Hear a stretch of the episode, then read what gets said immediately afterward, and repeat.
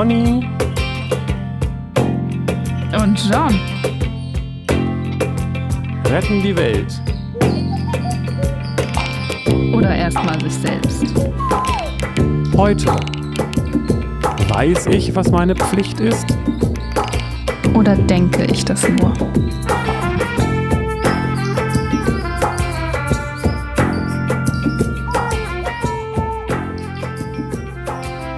So, jetzt sind wir on, oder? Jetzt sind wir on, aber sowas von.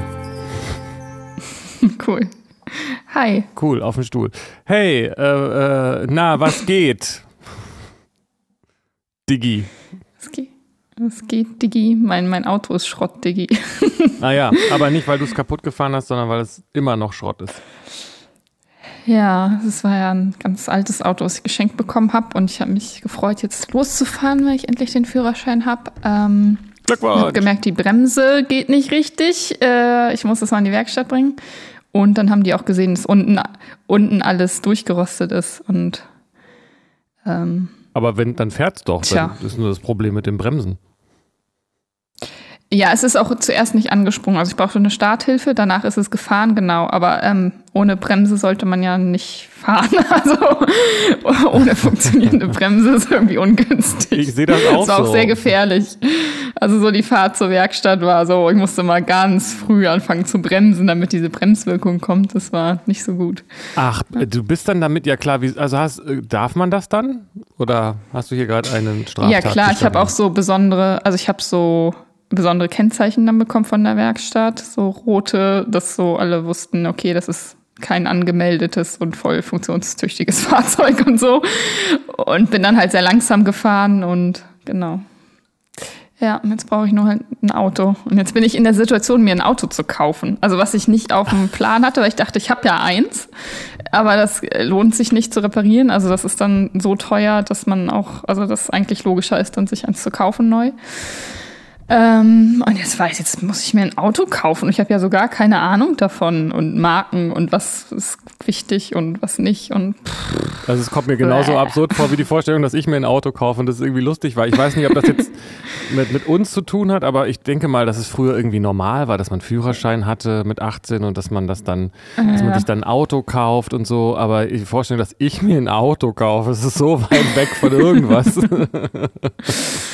Ja. Na, vielleicht haben sich die Zeiten auch geändert. Also ich kenne ja sehr viele Leute ohne Führerschein. Also dich ein minus eins jetzt, aber ähm, für mich ist das nicht so ungewöhnlich. Aber ich, in der realen Welt da draußen ist es das wohl doch schon ein bisschen, habe ich den Eindruck. Ja, irgendwie schon, das stimmt. Ich habe in meinem Umkreis zwar auch noch welche ohne Führerschein, aber der Großteil hat und hat auch dann schon während der Schule den gemacht und so. Genau. Und ist auch viel und kennt sich mit Autos aus und hat BWL studiert auch. Aber das sind jetzt alles Klischees das ist der Großteil. naja. Ja. Die haben auch alle schon ein Reihenhaus abbezahlt und einen Hund und zwei Kinder. Genau, wobei ich gar nicht weiß, ob diese Spießer-Klischees überhaupt noch gelten, aber oder ob es überhaupt noch spießig ich glaub, ist. Ich glaube, ich kenne auch niemanden. Also ich kenne echt niemanden, der so dieses Klischee, glaube ich, Reihenhaus, Hund, zwei Kinder, äh, Audi gekauft oder so. Also so gar nicht. Ja, wie gesagt, also ich glaube, äh, vielleicht haben sich die Klischees auch ein bisschen geändert. Vielleicht ist es heute eher spießig, ähm, einen Elektrofahrrad zu haben oder in irgendeinem hippen Stadtteil zu wohnen und ein Drei-Tage-Bad zu haben oder so, weiß ich nicht genau. Und ein mhm. Kind, ein Kind, ähm, dann auch kein Kinderwagen, sondern so ein Tragetuch oder was auch immer, keine Ahnung, vielleicht. Das Thema hatten wir schon mal, Spießigkeit, ne? Aber das ist nicht heute das Thema, glaube ich. Mhm. Nee. Haben wir, ja, bevor wir Thema machen, hast du noch Housekeeping? Nö.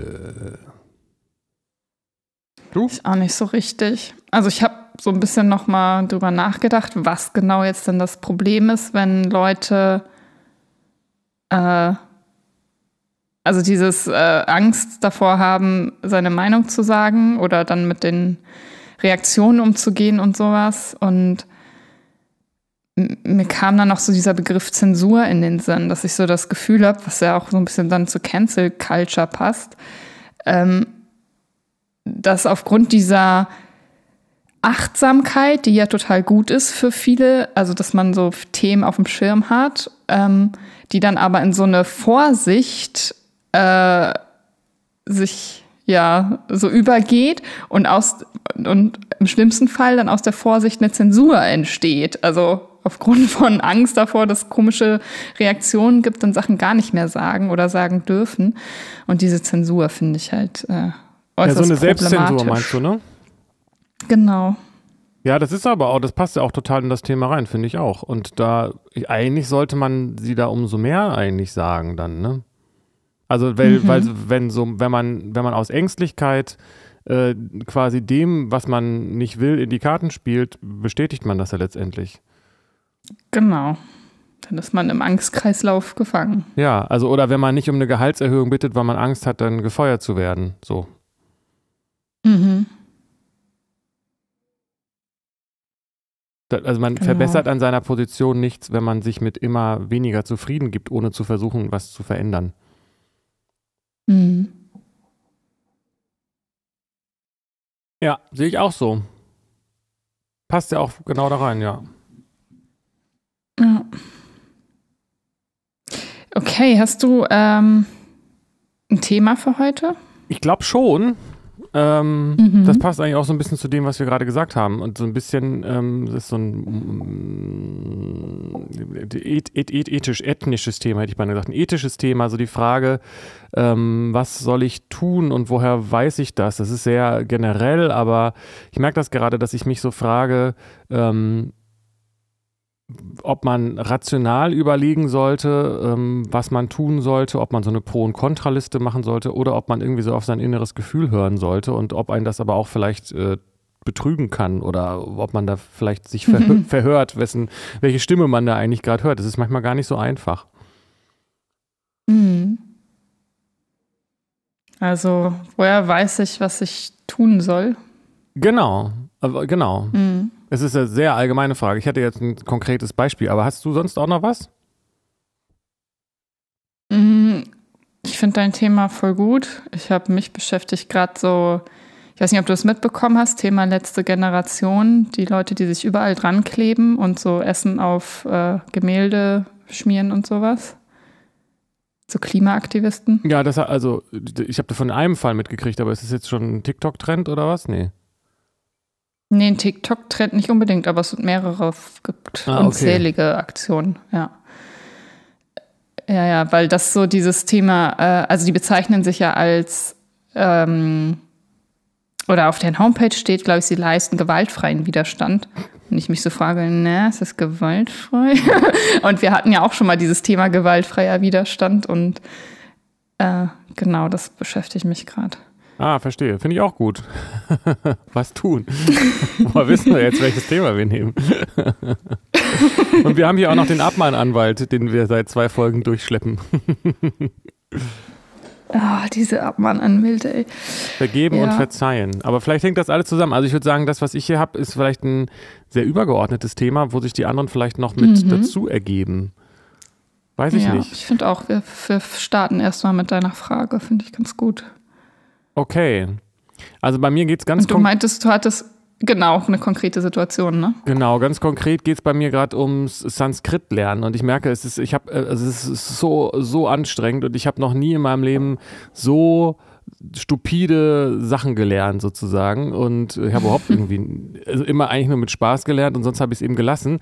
Und einerseits weiß ich, dass ich das gerne lernen möchte und andererseits ist es einfach äh, das Tempo von dem Kurs und dann mache ich natürlich den Kurs und die Uni dafür verantwortlich, dass ich das nicht lerne. Und es ist einfach mega frustrierend und ich habe praktisch keine Erfolgserlebnisse und und und das ich habe den Eindruck, mhm. ist es ich ich ich ich dass die der Unterricht geht schneller voran, als ich hinterherkomme, ist mein Eindruck. Und ich frage mich einfach ist es jetzt eigentlich überhaupt, warum mache ich das? Und diese, ähm, ich finde, das ist ein ganz grundsätzliches Thema. Also nicht, warum mache ich das, sondern was, wie soll ich jetzt damit umgehen? Mit diesem unermesslichen Frust auf der einen Seite und, und dem Wunsch auf der anderen Seite, das zu lernen. Und dann aber auch diesen, dann habe ich so einen Anteil in mir, der so sehr rational alles abwägt. Was habe ich für Alternativen? Wo kann ich denn da was ändern? Sollte ich vielleicht einfach mal mhm. durchhalten? Vielleicht wird das ja auch besser und wenn nicht, ist auch nicht so schlimm. Es kostet natürlich auch alles unheimlich viel Energie. Ähm, mhm. Und heute Morgen, als ich da frustriert war, weil dieses klingt einfach alles gleich und es bedeutet alles dasselbe. Und wenn man an einer Stelle nur ein Haar weniger oder mehr hat, dann heißt es plötzlich deine Mutter und nicht äh, gestern war schönes Wetter oder sowas. Und das ist wirklich ganz super, super krass. Ähm, und ähm, aber die Sprache ist halt auch so toll. Und dann saß ich heute Morgen bei dem, äh, habe ich heute Morgen gelernt und ähm, dann habe ich so gemerkt, diesen Widerstand und dann habe ich so mich reingehört und habe gemerkt, ja, aber da ist trotzdem eine Stimme, die eigentlich, eigentlich weiß ich, was ich tun muss. Ich muss einfach weitermachen und dann werde ich schon sehen, so ungefähr. Und das ist dieser Zugriff auf dieses, eigentlich weiß ich ja, dass ich das jetzt einfach weitermachen muss.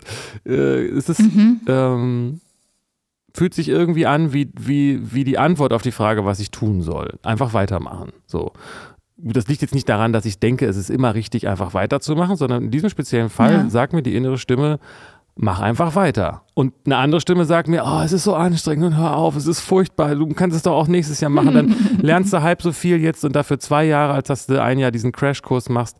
Ähm, ja. Mhm.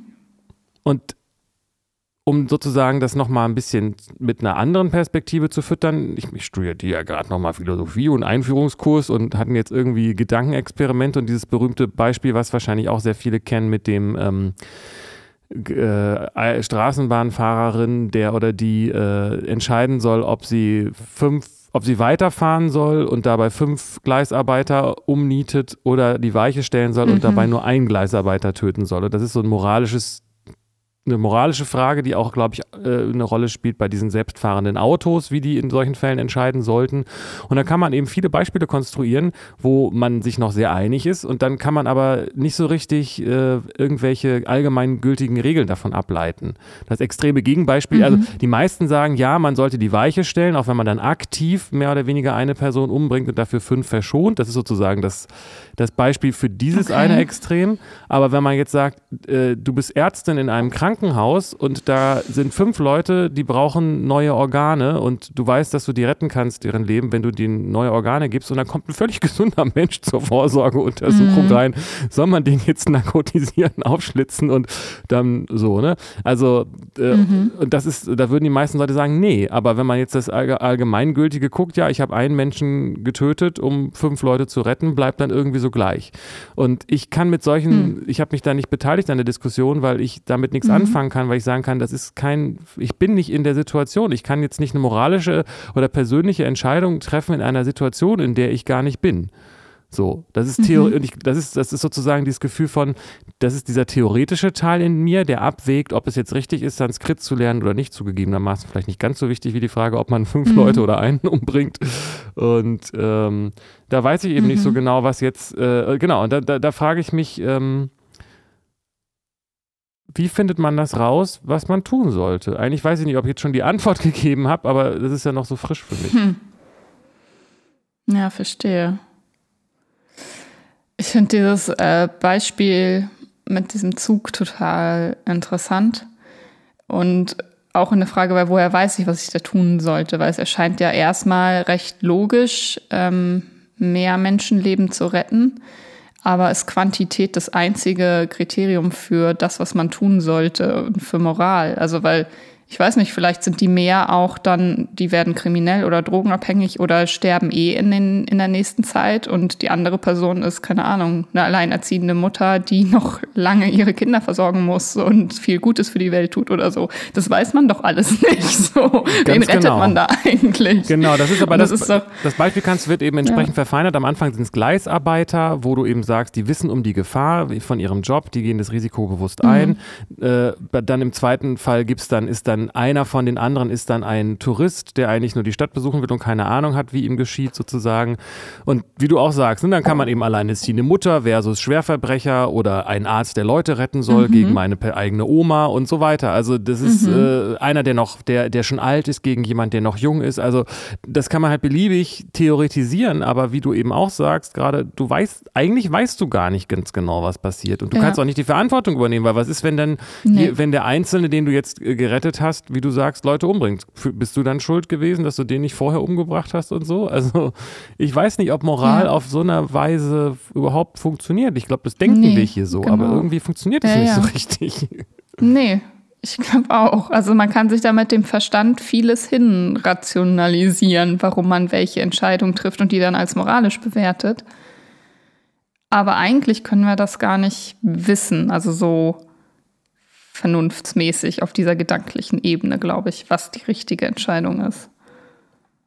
Ja, und ja, genau. So wie, ist doch die Frage, was wissen So wie du auch Aber mit ja. deinem, mit, mit deiner, genau, so wie du auch mit deiner Entscheidung äh, für oder gegen das Lernen jetzt. Also so, du hast ja irgendwas in dir sagt, versucht das ja auch zu rationalisieren. Ja, ich kann dann zwei Jahre machen und das passt dann auch noch und das.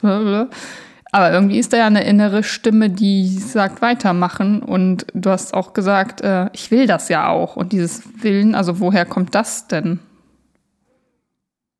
Woher kommt denn der Wunsch? Weißt du das? Ja, ja, aber also äh, das ist halt tatsächlich so ein Pflichtgefühl, ne? Also es ist eigentlich nicht das Gefühl von ich, ich will das oder also im Sinne von äh, Mhm. das ist mir wichtig oder das macht, macht mir Spaß oder irgendwie sowas. Das kann auch sein, aber das ist irgendwie nicht das Entscheidende, sondern es ist eher so ein, das ist der ganze Grund, warum ich da äh, das überhaupt jetzt alles nochmal ein Studium anfange und so, hat, äh, es kommt aus einem Pflichtgefühl heraus und aus dem Gefühl heraus, dass das das Richtige ist und dass das das ist, was, was meine Aufgabe ist. So. Und ähm, und deshalb, ähm, und ich, das ist halt widersprüchlich, ne? Weil in dem Augenblick, wo man, also das wäre jetzt eine Antwort, und wenn man dann weiterfragt, ja, aber woher kommt denn das und so weiter, dann müsste man das wieder rational aufdröseln und dann ist man eigentlich wieder auch bei diesem anderen System, das versucht, Erklärungen und Rechtfertigungen und, und Gründe zu finden, so. Einen anderen als diesen direkten Zugang, der sagt, du musst es halt tun. Genau. Ja, du hast irgendwie ja, hat etwas in dir das als deine Aufgabe erkannt. Es ist einzig Sinnvolle einfach. Ich, also was, was sollte ich denn sonst tun?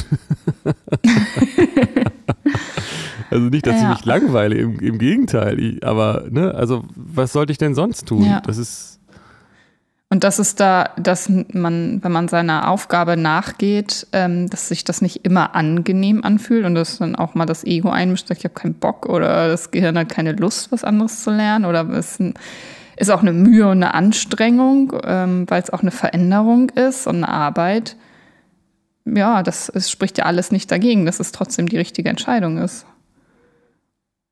ja, genau. Es sei denn, so eine Entscheidung kann sich ja auch auf so einer basalen Ebene nochmal ändern. Ne? Und da ist es dann gar nicht so einfach, das zu hören, was denn das, was die innere Stimme denn sagt. Und ob das jetzt ein Zeichen dafür ist, dass, also es gibt, es, es gibt ja auch noch andere, also es ist, wenn ich, ich bin ja jetzt da eigentlich ins Studium auch gegangen, um zu gucken, wie das ist. Und bisher habe ich den Eindruck, es ist alles, alles genau das, also besser, als ich mir das gedacht habe. So. Ähm, Mhm. Aber jetzt kommt diese, diese für mich echt krasse Hürde. Also es fühlt sich nicht nach einer Lernkurve an, sondern nach einer Lernmauer. Also wenn ich wirklich 50 Mal denselben Begriff mir reinprügle und dann später feststelle, dass der überhaupt nicht wichtig war oder keine Ahnung was. Ich habe halt auch überhaupt gar keinen Bezug gerade. Ich könnte ja auch gucken, ob ich nicht vielleicht anders lernen sollte oder sowas. Das ist auch nochmal eine Möglichkeit. Aber ähm, bisher ist mir da noch nicht, Mhm. nichts Gescheites eingefallen. Mm.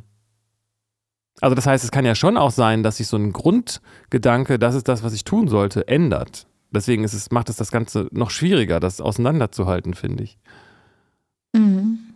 Ja, klar kann sich das ändern. Oder das, oder man hat nur geglaubt, man hat das als seine Aufgabe erkannt und das ist gar nicht die Aufgabe.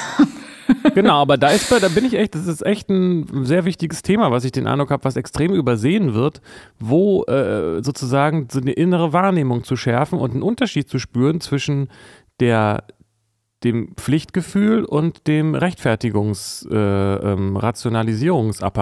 Also das kann einem ja keiner, ähm, vielleicht kann man da so Hinweise finden, was das eine und was das andere ist, oder beziehungsweise vielleicht postuliere ich das ja jetzt auch und das ist dasselbe. Ähm, das kann man gar nicht unterscheiden. Ich mache mir hier was vor, kann ja auch sein. Ähm, aber ich spüre da schon so ein Pflichtgefühl-Ding. Aber es kann eben auch sein, dass das was mit ähm, irgendwelchen Komplexen zu tun hat und Geltungsdrang und keine Ahnung was alles. Ne? Das ist ja irgendwie ganz schwierig. Genau. Hast du, hast, Ja. also, du weißt, wovon ich spreche, ne? Also zwischen den Ja, Unterschied total. zwischen, die, genau. Vielleicht kennen das ja auch alle, ich Mhm. weiß es nicht. Hm. Hm. Also hast du einen Trick, wie man ja. das auseinanderhalten kann? Das eine ist, glaube ich, zumindest schon mal einfach und das andere ist irgendwie kompliziert, habe ich den Eindruck. Also die, das Pflichtgefühl ist ganz klar und sagt, das ist meine Pflicht und das andere ist wuselig und springt hin und her und überlegt und erklärt. So. Mhm. Ja, ja, für mich ist das auch das, ne? Also bei dieser die Aufgaben, die ich als meine Aufgaben erkenne, aus einem Pflichtgefühl heraus, dass ähm, da ist irgendwie eine Klarheit da und ich weiß aber nicht, woher die Klarheit kommt. Also ich kann das gar nicht immer dann so rational begründen, ja, weil das ist so und so und ich will dann damit das und das und das und das ist der Sinn meines Lebens, deswegen muss ich jetzt dies, das tun. Diese, das geht, es geht manchmal gar nicht. Also, ja, ich weiß gar nicht genau wieso, aber ich weiß, das will ich jetzt machen. Das ist, das ist richtig. Das, oder ich, das muss ich jetzt machen. So, das ist das Richtige. Also wenn das stimmt, wie wir das jetzt gerade äh, beschreiben, dann ist es ja eben das nicht zu erklären, sondern sobald man es erklärt, be bewegt man sich wieder in diesem äh, anderen Apparat. Mhm. Ne? Also das ist ja genau das, was mhm. ich sage. Da ist einfach das Gefühl, das sagt, das ist jetzt das Richtige. Oder irgendwie ja. auch so mit einem Pflichtgefühl. Genau. Und ja, und wenn ich mir das so angucke, auch die Entscheidung, die ich getroffen habe, wo ich viel hin und her überlegt habe und dann so vom Verstand her so erklärt habe, warum ich das tue, die waren immer nicht so, oder die kann ich im Nachhinein als jetzt nicht so super bewerten. Und da, wo ich einfach so eine innere, ja, so ein, so ein ich weiß gar nicht, ob das dann von mir ist. Also es fühlt sich teilweise auch an wie etwas, was ich gar nicht, also wo ich gar nichts zu sagen, also ich kann mich auch gar nicht dagegen entscheiden. Also es war ja. ja keine Wahl, das ist jetzt da, ich muss das jetzt, ja, du musst das halt, das ist für dich so. Ja, finde ich total gut und interessant. Also, da also ich habe da noch nie drüber gesprochen und ich habe das auch noch nie so gehört irgendwie. Deswegen finde ich das gerade voll interessant. Ähm, also nicht bei uns im Westen, sag ich mal. Ähm, kann man natürlich, genau. Aber ähm, dieses, ähm, eigentlich ist der andere Apparat nämlich völlig überflüssig, habe ich den Eindruck. Das Einzige, was er versucht, ist, sich dagegen zu wehren. Mhm. Und der steht, versucht äh, quasi die, die Kontrolle zu bekommen und nicht sich den, in den Dienst dieser Pflicht zu stellen, sondern die äh, zu attackieren oder zu hinterfragen und so, ne? Ja, ja, genau. Ja, der versucht die ganze Zeit irgendwas auszuagieren, was nicht im, also irgendwelche Erwartungen damit umzugehen, also sowas, irgendwelche Komplexe zu kompensieren und sowas, um, um möglichst viele angenehme Gefühle zu haben, wohl. Word, ja, absolut, genau. Aber es geht eben nicht um angenehm so. Und es geht auch nicht. Nee, das so. ist ja nicht das Ziel des Lebens, dass alles immer angenehm sich sofort anfühlt, ja. Ja, für viele ja schon, ne? Also, das mhm. wird uns ja auch so ein bisschen so verkauft, oder? Also, das Ziel ja, des Lebens ist, ist das, Sterben, weiß ich nicht, je nachdem, was man jetzt mit Leben meint, aber ähm, aber klar, viele werden wahrscheinlich sagen, ich möchte gerne ein angenehmes Leben haben, bis es vorbei ist. Mhm. Ja, ja, möglichst viel Komfort, aber ich würde sagen, möglichst viel raus aus Komfortzone. Das ist das Leben so.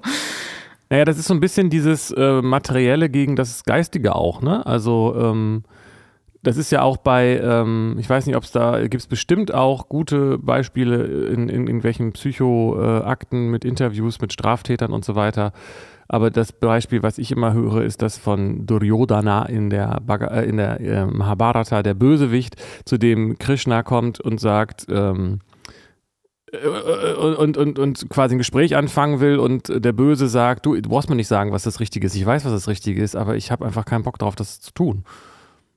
ja, genau.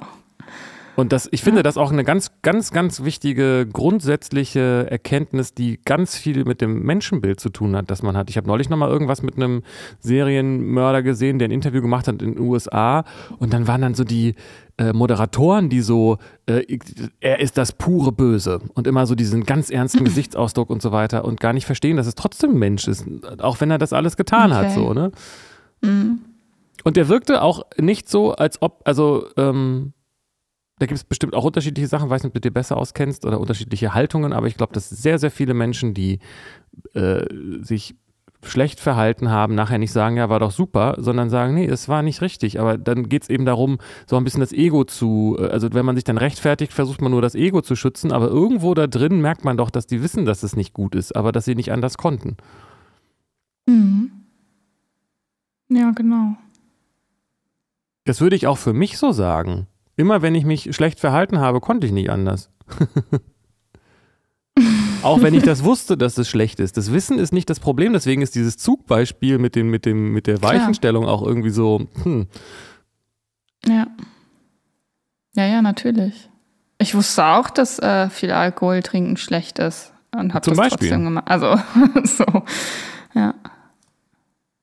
Und das ist vielleicht ein sehr gutes Beispiel deshalb, weil das andere eben auch was mit einer Form von Sucht zu tun hat. Also, so, also, das hat ja auch was mit angenehm und Komfort zu tun. Man ist ja süchtig nach, nach, nach mhm. Komfort sozusagen. Mhm. Weil man es nicht ja, anders genau. gelernt ja. hat. So. Mhm. Deswegen meine ich, das ist das Materielle, also das, was den, den, wie es wahrscheinlich in allen Religionen auch gesagt wird, mit den Sinnesfreuden zu tun hat. Ne? Also ist natürlich viel schöner, nicht Sanskrit zu lernen und Schokolade zu essen genau. oder in der Sonne ja, zu liegen, klar. so, weil das ist anstrengend. Ja. Und, und, Sport zu treiben gehört ja, ja auch dazu.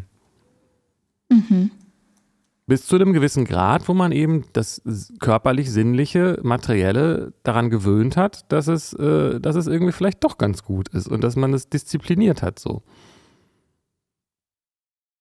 Genau. Ja, ja. Man kann da ja rauskommen.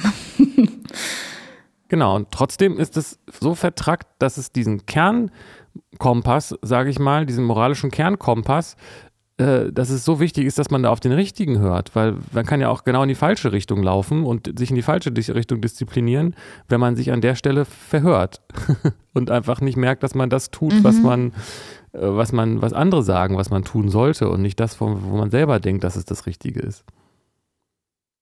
Ja, genau. Und für, also ja, du sagst, denkt, dass das das Richtige ist.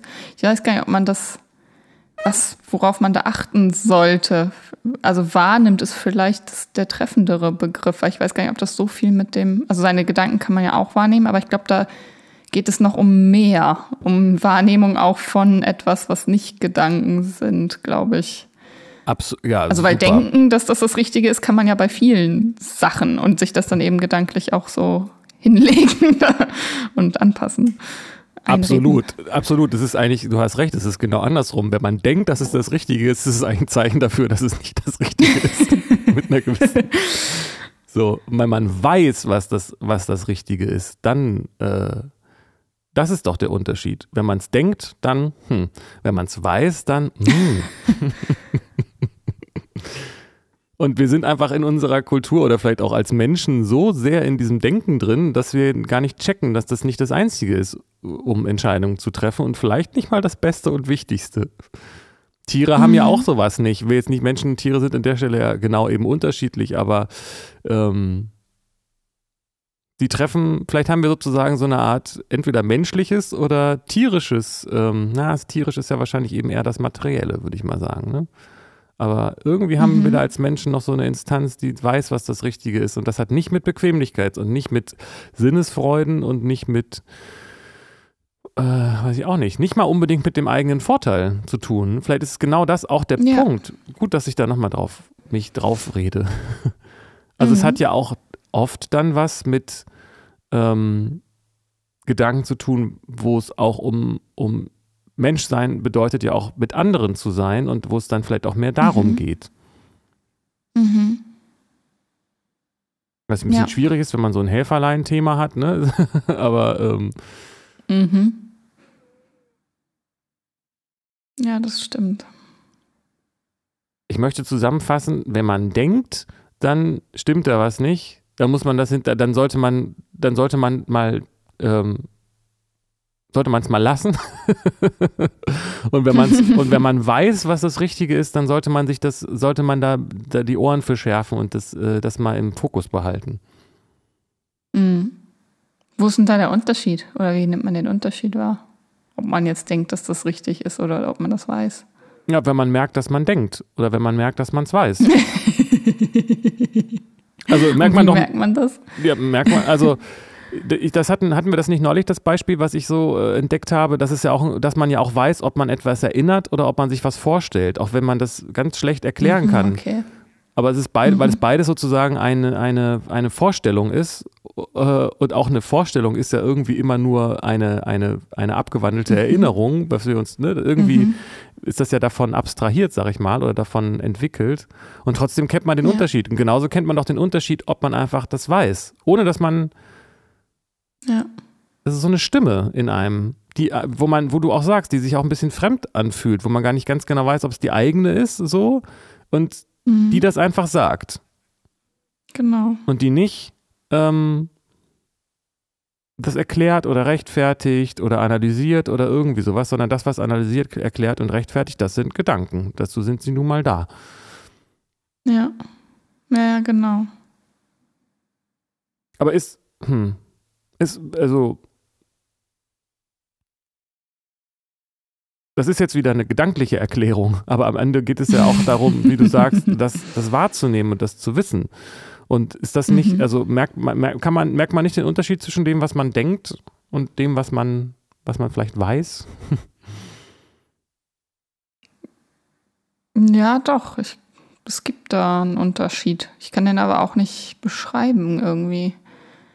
Ich habe das auch oft, fällt mir auf, in, bei der Arbeit, in Therapiesitzungen, wenn äh, Patienten mir was erzählen und ich äh, weiß, okay, das ist das und das, also die und die Diagnose passt, die haben das, ohne dass ich gedanklich äh, mir das gerade schon so, ja, okay, die Symptome, die Schablone, deswegen ist es das und das, sondern ich, irgendwas nimmt da was wahr, was dann plötzlich weiß, das. So, und auch, ich hatte mal einen Fall zum Beispiel, da kam jemand mit, äh, hat sich selbst schon als ich habe äh, Zwangsstörung und das war auch sehr naheliegend, dass der das dachte, weil der hatte Zwänge, also hat öfter Zwangshandlungen betrieben und so. Und ich habe nach dem, nach einer Stunde Gespräch dachte ich, ja, das ist Zwang, aber nein. Ich weiß, der hat keine Zwangsstörung. Das ist was anderes. Und ich kann mir das jetzt nicht, nicht erklären, aber ich weiß das so. Autismus manche Dinge- liegt nah. Äh, Autismus liegt nahe, genau. Es gibt auch noch andere Störungsbilder, die da eine Rolle spielen könnten. Ja, ähm, das ist interessant, weil äh, ich würde für mich jetzt erstmal spontan sagen, das, was du jetzt beschreibst, ist Intuition und das ist nicht dieselbe Stimme wie dieser moralische Kompass. Aber da bin ich nicht ganz sicher. Weil du ja sozusagen Ja. ein, ähm, doch der Unterschied ist für mich der, dass du ja doch irgendwie so eine Art, das ist echt schwer, das, das zu, zu erklären, aber dass du sozusagen ja eine Art, es ging ja nicht um die Frage, was soll ich tun in dem Augenblick, sondern es ging um die Frage, was ist das? Mhm. Und das ist eigentlich ein analytischer Blick. Ah, okay. Ist das dann immer mit dieser, das andere immer auf die Zukunft bezogen? Was soll ich tun, ist ja auf die Zukunft bezogen, oder? Naja, Oder nee, tun, eigentlich nicht, eigentlich nicht. Das denken wir, das denken wir, Ja. aber, aber ähm, das ist ja einer der wichtigsten Sätze aus der Bhagavad Gita. Ähm, äh, du hast das Recht, deine Pflicht zu tun, aber hänge nicht an den Früchten deines Handelns. Und das Tun ist ja im Augenblick. Mhm. Und die Frage ist ja nicht, was will ich erreichen? Das ist vielleicht auch ein ganz wichtiger Unterschied, äh, nochmal ein sehr wichtiger Unterschied zwischen diesem Denken und dem und diesem Mhm. inneren Kompass, der inneren moralischen oder moralisch vielleicht nicht richtig, aber ethischen Stimme, was soll ich tun? Die sagt dir ja, was du Ja. tun sollst in diesem Augenblick und nicht, was du erreichen Ja. willst damit. Ja. Das ist, das ist bei mir so. Also bei dem, bei diesem, bei der Stimme, die sagt, mach einfach weiter, lern jetzt Sanskrit und dann wird es schon, wird schon das Richtige passieren ja. oder auch nicht. Darum geht es jetzt gar nicht. Selbst wenn du nachher den Kurs nicht schaffst oder eine 4 kriegst, äh, mach das jetzt weiter. Das sagt die innere Stimme. Die Mhm. denkt überhaupt, die redet überhaupt nicht über die Zukunft, sondern nur darüber, was jetzt gerade zu tun ist. Mhm. Ja, genau. Und in der Zukunft kann man ja auch gar nicht handeln. Mhm. Also das wäre noch so ein drittes Kriterium. Vielleicht sollte ich mir das alles mal aufschreiben. Also ich finde, also die, die, noch ein drittes Kriterium, um zu erkennen, und deswegen finde ich das Beispiel, was ja. du gebracht hast, super, um das, um sozusagen das auch nochmal von der Intuition abzugrenzen. abzugrenzen ne? Oder mhm. vielleicht ist halt das eine ein Teil vom anderen, das weiß ich jetzt gerade nicht. Ähm, mhm. Aber die Intuition sagt, das ist so, und die, der moralische Kompass sagt, tu das. Jetzt. Mhm, genau. Ja, ja. Und Intu ja, ja. Und es ist sehr manchmal unscharf voneinander getrennt, weil Intuition ist ja auch eine Art Wissen und man kann sich das dann auch nicht immer erklären, woher kommt dieses Wissen. Ähm, aber es gibt dafür irgendwelche Gründe, so warum man jetzt diese Intuition hat. Das ja, und da haben wir auch schon drüber gesprochen und ich habe so für ja. mich den Eindruck gewonnen, dass es da auch nochmal verschiedene Formen von Intuition gibt oder vielleicht auch nicht. also, dass dieses eine intuitive, das schnelle Denken ist, also in dem Beispiel mit der Diagnose von gerade, ja. könnte es ja sein, dass ja. du irgendwelche Anhaltspunkte hattest, die du jetzt quasi unbewusst ähm, verarbeitet hast, mhm. kognitiv und dann das Ergebnis gewusst hast, ohne das jetzt äh, noch verstanden zu haben, wie genau. genau das entstanden so ist. So wie man ja, ja, genau. genau. Wenn, man, wenn man in der Mathearbeit auf die Lösung kommt, ohne dass man jetzt weiß, was man da gerechnet hat. Ganz genau. Dieses, das ist dieses, ich habe den Namen gerade vergessen, aber das ist dieses Thinking Fast and Thinking Slow, Ding Kahnemann mhm. oder so ähnlich. Ähm, aber es, da hatten wir drüber gesprochen, aber vielleicht noch nicht ausführlich genug. Es gibt aber auch so eine Intuition, wo man eine Ahnung hat, nee, das ist nochmal was anderes. Das kann man jetzt nicht aus einem schnellen Denken heraus erklären, sondern das fühlt sich wirklich an mhm. wie so eine mhm. Eingebung. Das kommt eben auch nicht von mhm, mir genau. sozusagen. Ja, ja, ja, genau. It's closer to the source. Ja. To the sorcerer. Ähm, ja, weiß ich nicht. Finde ich, und das ist, ich finde es gerade insgesamt mega spannend, dieses Grundthema, ähm, die, die, die, inneren Stimmen zu, äh, zu differenzieren. Das kommt ja dem gleich, oder es ist ja ähnlich wie zu sagen, den Unterschied zwischen Sehen und Hören zu, äh, zu erklären und zu, zu, zu, zu verstehen. Mhm. Ja, ist auf jeden Fall, glaube ich, gut, wenn man sich das bewusst macht. Also wenn man irgendwie Entscheidungen treffen möchte, das mal zu analysieren und zu gucken, was, was denke ich darüber, was fühle ich, was kann ich sonst noch wahrnehmen, was sind denn da für Stimmen in mir. Genau, und wenn man zuhört und danach sucht, dann alles, was wir gerade sagen, begünstigt auch, dass man das Denken so ein bisschen zur Seite lässt, weil das ja doch was ist, wo wir, ja, wir denken ja eigentlich zwanghaft. Und ähm, mhm. das ist äh, nicht gut. Das ist letztendlich auch das, was den Planeten kaputt macht. So. Mhm. Und ich finde, das passt auch gut zu deinem äh, äh, SuppenattentäterInnen. Suppenattentäter? Also die äh, Ach, letzte Ge das Van Gogh-Killerin. okay. Inwiefern? Naja, weil man, weil man sich da ja auch fragen könnte, äh, also äh, äh, weil die, das ist ja auch eine moralische Frage, oder nicht? Oder eine ethische. Sollte, ist das Ob das jetzt gut ist von denen oder nicht? Ja, genau. sollte, sollte man das tun? Sollte man sich anschließen? Sollte man auch die äh, 89 Cent in die. Suppe investieren für solches Verhalten? Ähm, oder ist das. Äh, oder ist das nicht gut? Und, auf der, und es passt auch dazu, weil es ist auch etwas, was ich hier immer und immer wieder beobachte bei uns, ähm, dass wir andere verurteilen, vor allen Dingen für ihr Verhalten, anstatt zu sagen, es ist doch deren mhm. Karma, was die machen. Also ja, ich kann genau. deren Verhalten ja. ja. auch gar nicht ändern. Äh, ich sollte mich lieber mal um meine innere Stimme kümmern, um meine innere Stimme kümmern. Natürlich.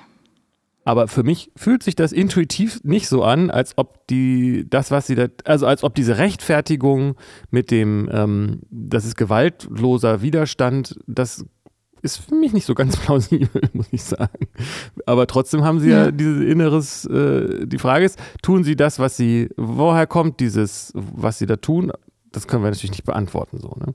Aber, aber es ist ja ein moralisches Thema. Ja, klar. Man kann, ja, aber man kann es nicht beantworten, aber man kann ja schon irgendwie Vermutungen anstellen und einiges analysieren und darüber sprechen. Ja, vielleicht haben sie sich ja dazu irgendwas geäußert oder so, das stimmt. Ja.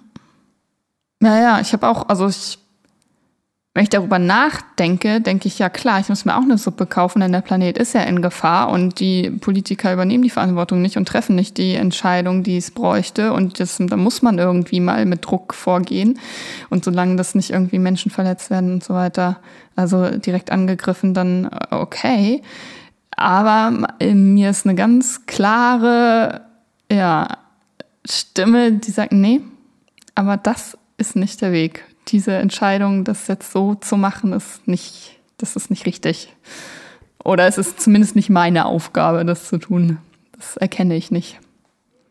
Also genau, also ich, ich, das sehe ich auch so, weil ich kann diese Verbindung zum gewaltfreien Widerstand auch gar nicht ziehen. Also äh, nee, ich finde es auch gewaltvoll. Äh, das, also ob das die sowieso, nun sich irgendwo fest dran kleben äh, mit Sekundenkleber oder Sachen beschädigen oder ein Hungerstreik ist ja immer aggressiv, autoaggressiv mindestens.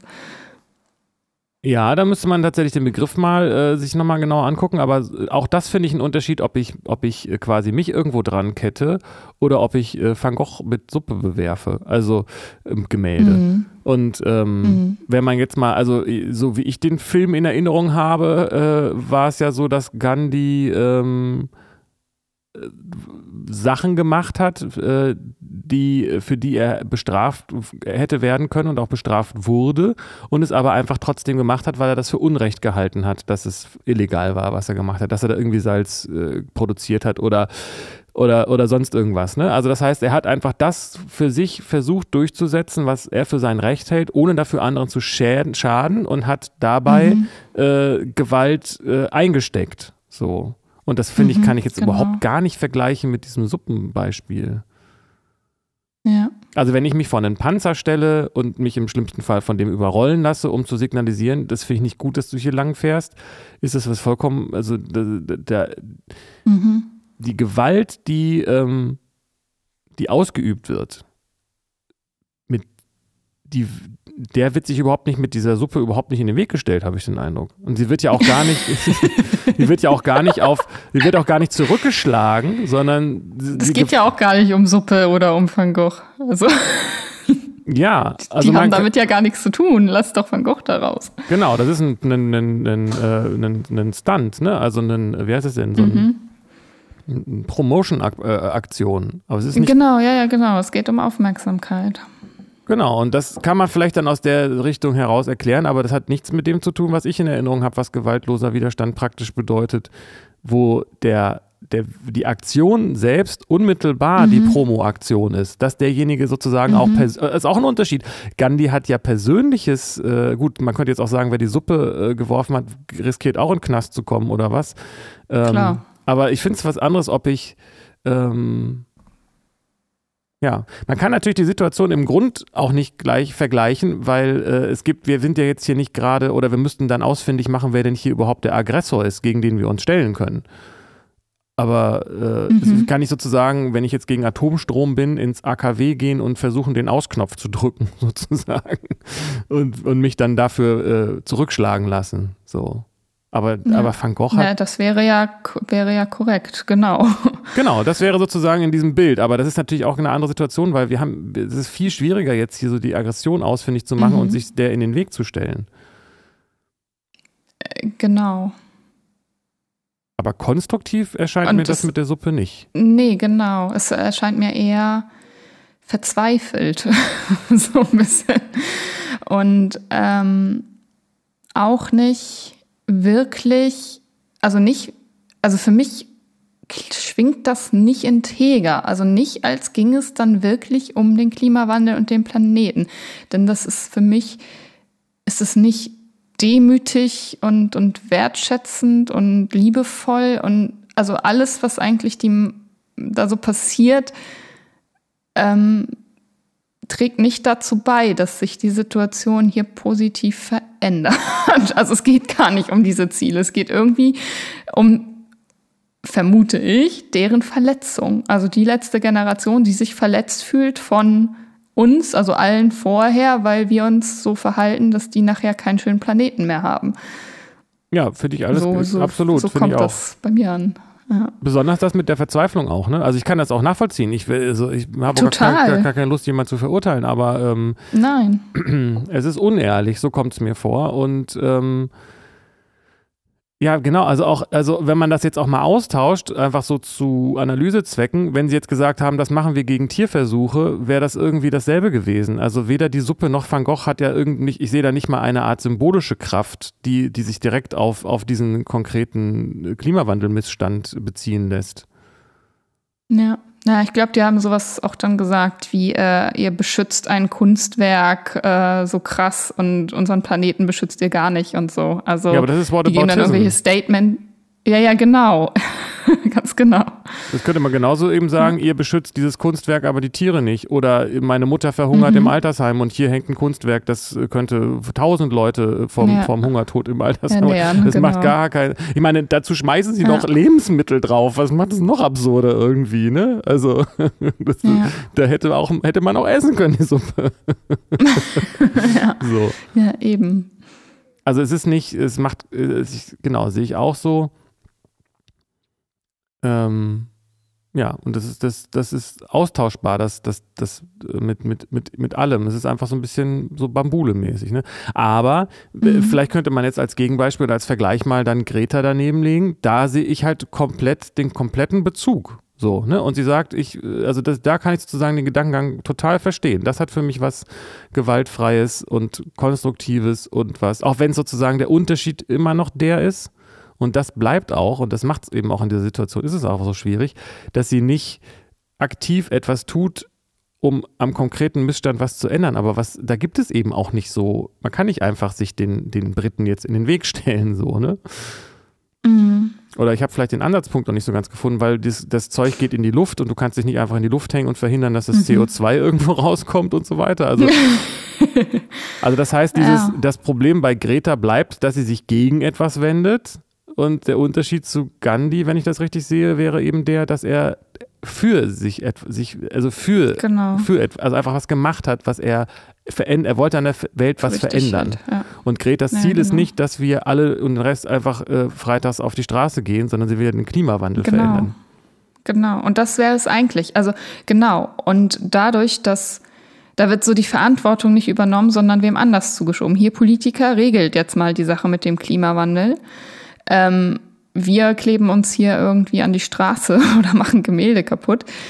Anstatt selbst die Verantwortung zu übernehmen und zu sagen, nee, wir führen jetzt ein anderes Leben komplett. Wir gucken mal, wie kann man komplett klimaneutral leben und so gestalten wir uns jetzt unser Leben. Und wenn die dann darin behindert werden, ähm, so zu leben zu können durch den Staat, dann wäre das ja was anderes. Also sich dem dann zu widersetzen und das trotzdem zu machen, das ist eine dann eine Gewalt, die irgendwie wichtig ist für den Widerstand. Ja, voll. Und der Unterschied ist, und das ist, dass wir jetzt in einem, in dem Zeitalter leben, wo, wo offensichtlich alles, äh, also diese ganzen Katastrophen und Krisen uns zeigen, dass wir zusammenhängen und dass wir ein System sind und dass wir nicht voneinander getrennt sind. Das war in, damals bei Gandhi noch ein bisschen anders, weil der eben quasi sich in Anführungszeichen nur als Inder gegen nur die Briten äh, ähm, äh, eingesetzt hat, so ähm, aber wenn, wenn jetzt jemand in äh, Kanada irgendwie sonst wie viel CO2 in die Luft pustet, hat das für mich hier Konsequenzen. Und ich, das ist wie, wie mhm. äh, überall, wo CO2 in die Luft gepustet wird, hat das für uns alle Konsequenzen. Und mhm. da kann mhm. man nicht einfach einfach äh, sich gegen irgendeine Macht stellen, weil das einfach das gesamte System ist. Das macht es so ja. schwierig. Ja. Naja. Aber es macht das auch so und gut. Und auch bei, bei, dieser, bei dieser ganzen Problematik, das hatte ich letztens in einem Gespräch mit jemandem, ähm, geht es ja gar nicht wirklich, also es wird gar nicht geguckt nach der Ursache und wie kann man die auflösen. Also denn was so gefordert wird, sind ja hier Tempolimit wegen Klima oder diese Begrenzung und diese Begrenzung soll es geben. Aber es wird gar nicht geguckt, warum äh, wie ist es denn dazu gekommen, dass wir den Planeten so kaputt gemacht haben und dass wir uns so verhalten? Und dass da eigentlich hintersteht, äh, ja, wir spüren uns nicht, wir fühlen uns nicht verbunden, deswegen agieren wir hier so äh, selbstverletzend und verletzen unsere Umwelt und so. Also das wird gar nicht angeguckt. Die Verletzung, um die geht es eigentlich gar nicht. Und eigentlich müsste man mal den Blick dahin wenden, wenn man das wirklich nachhaltig auflösen will. Und da haben wir den schönen Bogen zu dem Gesamtschema ne, von dieser Folge. Stimmt. Weil genau das, was du beschreibst, ist ja der Punkt, dass wir nicht auf unser, dass wir in diesem Entscheidungsdenken sind und nicht in dem Entscheidungswissen, wenn ich das jetzt hier mal gerade so prägen darf. Ja. Weil dieses Denken ist, äh, denkt, ich brauche mehr, ich will schöner, ich will mich beschützen gegen, ich werde bedroht von Mhm. und darüber wird sozusagen geredet. Und das ist auch immer zielorientiert. Ne? Also dieses, das Ganze, ähm, ich, ich muss doch hier den Planeten kaputt machen, damit meine, ist man, ist ja ein, ist ein okayes Ziel zu sagen, damit meine Kinder nicht verhungern. Ne? Also es sind wahrscheinlich mehr Leute, Mhm. als wir das denken und denen kann man das irgendwie auch Klar. schlecht vorwerfen, ähm, äh, dass sie sich so verhalten. Und ähm, wir sind ja vor allen Dingen ganz maßgeblich in unserer Zivilisation mitverantwortlich, wenn andere arm sind. so, ne? Das ist Ja. auch immer so ein komisches, abgespaltenes, äh, ähm, Mhm. wir brechen bei euch ein in das Land, nehmen euch alles Geld weg und 200 Jahre später werfen wir euch vor, wie rückständig und moralisch äh, verfehlt ihr euch doch verhaltet. so, ne? Ja, ja, Ähm, genau. Also das heißt, ähm, dieses Denken ist zielorientiert und auf ein Ergebnis, äh, guckt auf ein Ergebnis und dieses Ergebnis ist, ich will mehr haben, ich will mich besser beschützen, ich will das andere weniger haben und das führt dazu, dass wir den Planeten kaputt machen. Und genau diese Verbindung äh, lernen wir jetzt gerade. Ne? Deswegen sage ich auch, das ist auch gut, dass das so passiert, weil das ist jetzt die Chance, um das Mhm. zu lernen. Wir müssen das Mhm. jetzt lernen. Mhm. Ja. d- die Welt, also die, die materielle Welt hält uns gerade den Spiegel hin und sagt, Leute, ich habe euch das schon ein paar Mal gesagt, ihr wisst es ja eigentlich auch, dass ihr alle zusammengehört und eins seid. Aber jetzt guckt noch mal, jetzt, jetzt könnt ihr nicht mehr dran vorbeigucken. So, ne? Also kann man schon, Mhm. aber es wird immer schwieriger. Mhm. Na, schon krass, wie, wie deutlich wir diesen Spiegel brauchen, ey. In, welcher, in welchem großen Ausmaß. Ja, aber das ist der kosmische Lehrplan. Der war ja, der ist es ja jetzt Mhm. sozusagen ein bisschen die, die Oberstufe oder das Studium oder so. Weil wir haben ja darauf hingearbeitet. Wir haben jetzt auch genug Material über Geschichte, wie andere Völker ausge, ausgestor ausgestorben sind, hätte ich beinahe gesagt. Also Zivilisationen niedergegangen sind und so. Mhm. Also das ist jetzt nicht so, dass wir das nicht schon mal gehört hätten oder schon mal erlebt hätten oder so. Ne? Mhm. Das ist jetzt schon, also irgendwie auch ein, ich finde, äh, ein recht verantwortungsbewusster Lehrplan. Ne? Es ist jetzt eigentlich nicht überfordernd. Ja, Gott ist geduldig.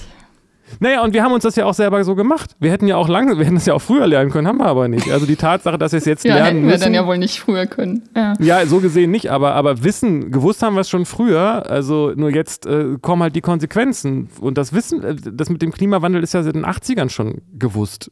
Hab Klar. So, Ja.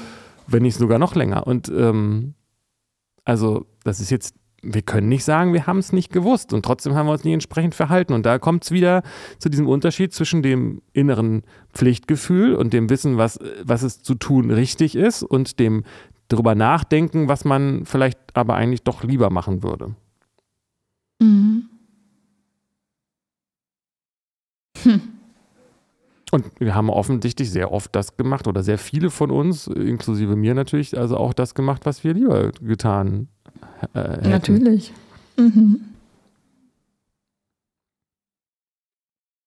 Aber- Mhm. Aber man muss ja sagen, wenn es diesen Lern, äh, diese Lernpflicht nicht gäbe, dann würden wir ja auch nichts Ja. ändern. Es ist einfach, es ist weder gut noch schlecht, Ja. es ist das System. Ja. Handeln hat Konsequenzen und entweder man verändert die Konsequen die, das Handeln und dann die Konsequenzen oder man trägt die. Konsequenzen seines Handelns, so oder so. Es ist eigentlich nicht, es ist kein Genau. großes Rätsel. Ja, ja. Wir, ist, wir werden ja auch so erzogen. Also ich weiß noch, dass, also man fragt ja die Kinder dann immer, was willst du mal werden und nicht, was musst du tun in dieser Welt? Was ist eigentlich deine Aufgabe? Oder was willst du heute machen und nicht, was musst du heute machen und so. Das, äh, Ja, klar, also wir, wir- das ist ja, das war wahrscheinlich auch schon immer so, dass wir auf dieses Denken uns äh, trainieren und auch darauf, auf, auf diese Mhm. Ziele auch gucken. mhm. Wobei ich eben auch mich frage, inwiefern das nicht auch was mit einem Reifungs- und Erwachsenwerden-Prozess zu tun hat. Ähm, aber klar, bei Kindern kann man damit natürlich schon anfangen. Aber dazu müsste man es ja selber überhaupt erstmal verstanden haben. Ganz genau, ja. Und wie gesagt, also ich, so wie ich, soweit ich das überblicken kann, ist das jetzt in anderen Kulturen teilweise nicht ganz so fremd, aber dieses Gespräch, was wir mhm. hier führen, ich glaube, da habe ich noch nie mit jemandem in dieser Form so drüber gesprochen und das war auch nicht, ist, ich habe so noch kein Buch gelesen, das mir jemand dann so gezeigt hat, sondern wir denken hier immer im Gegenteil. Gerade hier in Europa äh, und im Westen, spätestens seit Descartes, äh, gucken wir nicht mehr das, was in der Bibel steht und das ist, hat ja auch dieses Gefühl von, ich weiß ja, was richtig ist, das ist nicht meine Stimme, dann liegt ja auch der Verdacht nahe, dass es vielleicht Gottes Stimme ist. Und dann darf man da ja überhaupt nicht drauf hören, weil Religion und Gott sind ja furchtbar und scheiße, so in unserer Perspektive. Sondern wir sind ja gerade auf dieses Ich denke, also bin ich und rational und so, das ist die Quelle unseres Wissens auch in der aktuellen Philosophie, mhm. wie ich gerade lerne. Da wird bisher mhm. in Erkenntnistheorie, was kann ich wissen, wird nur rational verhandelt, was sinnvollerweise als Wissen angenommen werden sollte. Ich würde mich nicht wundern, wenn am Ende dabei rauskommt, dass es keine Formel gibt, die einem das wirklich korrekt, korrekt erklärt, was jetzt Wissen ist ja. und was nicht. Und das in jedem Fall zutrifft. Weil für jedes Beispiel, wo gesagt wird, Wissen bedeutet auch dies und das, kommt wieder jemand mit einem Gegenbeispiel. Mhm. Klar. Und gerade in Bezug auf, äh, auf, und das bezieht sich auch immer nur auf die Welt, was ich bis jetzt gelernt habe. Also diese Frage, ja, ja. ich weiß, ja. dass ich traurig bin. Woher weiß ich das? Ist das Wissen? Das taucht überhaupt nicht auf in diesen, diesen Beschreibungen bisher. Mhm. Sondern immer nur, was ich für über die Welt wissen kann. Also über dies, und da wird nicht mal gesagt, was damit überhaupt gemeint ist. Es wird einfach selbstverständlich vorausgesetzt. Das Wissen bedeutet, dass ich sagen kann, dass es ein Fakt ist, dass eine Gitarre sechs Seiten hat oder sowas. Okay. Also das ja, hat, das natürlich. Ja, also wir sind in diesem Rationalen und was das Moralische angeht, verstehe ich genau. das so, dass wir denken, man muss, kann irgendwie mathematisch äh, äh, ausrechnen, was moralisch das Richtige ist oder wie man zum richtigen ja, ja. moralischen Ergebnis kommt. Und wenn man das hat, Aha. muss man nur Flugblätter verteilen und dann halten sich alle dran. Und beides ist natürlich totaler Quatsch. Tja, offenbar lässt sich Moral nicht berechnen. Ja, aber ich weiß nicht, ich bin mal gespannt, was passiert, wenn ich in irgendeiner äh, Ethikvorlesung sage, ich habe doch aber einen inneren Kompass. Was diskutieren wir denn hier? Wie denn? ich weiß nicht, ob ich dann. Ja, als, toll. Hat, denn, hat der Nazi auch einen inneren Kompass? Kommt dann als Argument? Ja, und meine Antwort wäre: Ich bin ja kein Nazi und das ist doch, das ist doch nicht mein Thema. Natürlich hat er einen, aber wie er danach handelt und ob er danach handelt, ist ja seine Sache und nicht meine. Ja, wenn, ich, genau. wenn ich ihn dann gewähren lasse, obwohl ich denke, dass ich mich da ihm in den Weg stellen sollte, dann ist es wieder meine Sache. So. Mhm. Aber ich glaube auch, äh, dass, soweit ich das verstanden habe, nicht die Nazis das Problem waren, sondern, also natürlich, aber es haben sich einfach auch, es hätten sich durchaus mehr Leute in den Weg stellen können und dann wäre die Geschichte vielleicht anders gelaufen. Ja, genau. Ja, ja, auf jeden Fall. Also, dass es ein Problem war, dass viele Leute nicht nach ihrem inneren Kompass gehandelt haben und nach dem, was sie eigentlich für richtig äh, erkennen. Das ist wohl ein Problem gewesen, denke ich mal. Ja. Kann, man, kann, man wahrscheinlich so sicher safe behaupten, ja. ja. Ich habe auch gehört, äh, dass es so war, dass die Leute, die in den ähm, Konzentrationslagern, in den sogenannten, muss man wahrscheinlich sagen, dass die ähm, äh, nicht gezwungen wurden, dort zu sein, sondern dass die auch äh, einfach, äh, wenn die gesagt haben, ich will den Job nicht mehr machen, ich will das Elend hier nicht mehr sehen, dass die dann einfach hätten aufhören können und dann wären sie wahrscheinlich an die Front geschickt worden. Aber kann ja sein, dass es. Also, das heißt, es wurden nicht alle dazu gezwungen, nehme ich mal an, das zu tun, was sie da getan haben. Ja, ja, das weiß ich nicht. Aber dann ist ja auch die Frage, was ist Zwang und was ist die Konsequenz und naja. Naja, also wenn ich die, äh, die, so wie ich die Situation kenne, finde ich das nicht schwierig, sich zu überlegen, will ich hier das hier machen oder will ich an die, an die Front? Aber das ist eine Typfrage wahrscheinlich. Ja, also für mich klingt das beides, also ich wüsste jetzt nicht, was das größere Übel ist. Also, keine Ahnung. Kann man einfach auch sich ganz schwer reinversetzen, ja. es eine ganz andere Zeit war. Ja, aber, eben. aber trotzdem. Ja, und aber das genau. Ich weiß nicht, wenn man also vor so eine Wahl gestellt wird, hier, welche Position willst du übernehmen? Willst du an der Front irgendwie Menschen töten oder willst du im Konzentrationslager Menschen töten? Ähm, wenn man sich danach fragt, ja, was muss ich denn tun? Wie ist mein innerer Kompass? Also, ich denke mal ganz stark, dass ich dann äh, mich für gar nichts davon entscheiden würde, sondern mich dazu entscheiden müsste, äh, mich zu verweigern. Aber ob man das dann schafft, also die Mut hat, seinem inneren Kompass zu folgen und danach zu handeln, mit in aller Konsequenz, ähm, ist, glaube ich, schwierig, aber auf nie falsch, glaube ich. Also so oder so, welche Konsequenz es auch hat, ist es dann richtig, denke ich. Denke ich, weiß ich, erkenne ich, fühle ich, nehme ich wahr. Also ich denke, man kann ganz schlecht das vergleichen, weil wir einfach wirklich in einer ganz anderen Zeit leben und ein ganz anderes Verhältnis zum Krieg haben und so weiter. Und äh, aber äh, deswegen würde ich das auch so sagen wie du, aber ich bin eben Kind meiner Zeit und nicht ein Kind, äh, das irgendwie 1920 geboren ist. Deswegen ist es so schwierig. Ja. Ne? Aber ähm, ich sehe das. Äh, Jetzt habe ich mich aus dem Konzept gebracht, dass die ähm,